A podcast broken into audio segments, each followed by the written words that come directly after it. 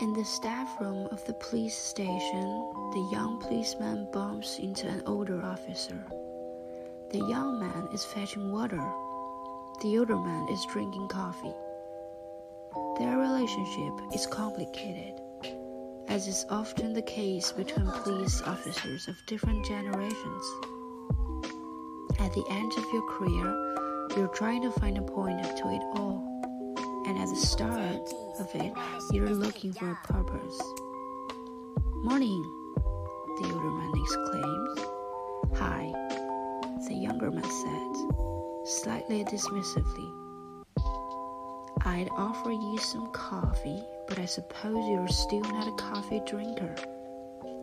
The older officer says, as if it were some sort of disability. No, the younger man replies, like someone turning down an offer of human flesh. The older and younger men have little in common when it comes to food and drink, or anything else.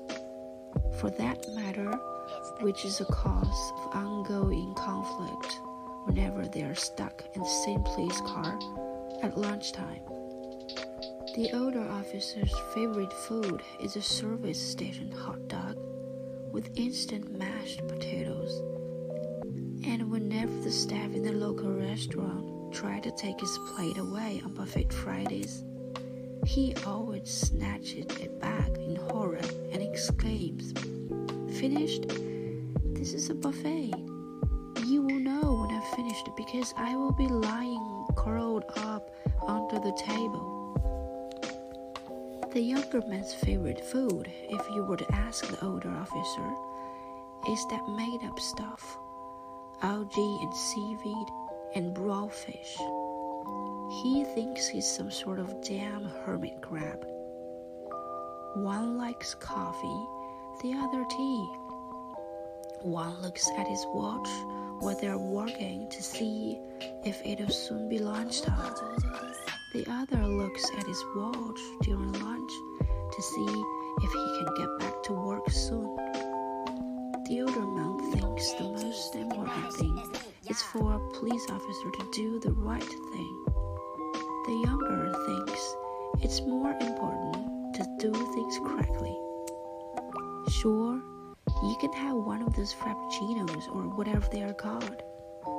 I've been bought some of that soy milk not that I want to know what the heck they milked to get hold of it.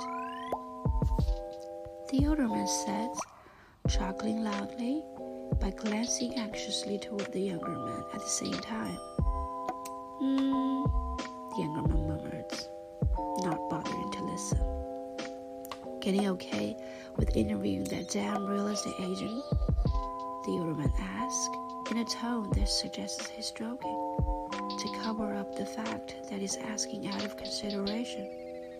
Fine, the younger man declares, finding it increasingly difficult to conceal his irritation now, and attempting to move forward to the door. And you're okay? The older officer asks. Yes, yes, I'm okay, the younger man grows. I just mean, after what happened, if you ever need to Fine, younger man insists. Sure? Sure. How is? The older man asks, nodding toward the bump on the younger man's forehead. Fine, no problem. I've got to go now. Okay, well, would you like a hand? Questioning the real estate agent then. The older man asked and tried to smile rather than just to stare anxiously at the younger officer's shoes. I can manage on my own. I'd be happy to help. No, thanks. Sure? The older man calls, but gets nothing but a very short silence in response.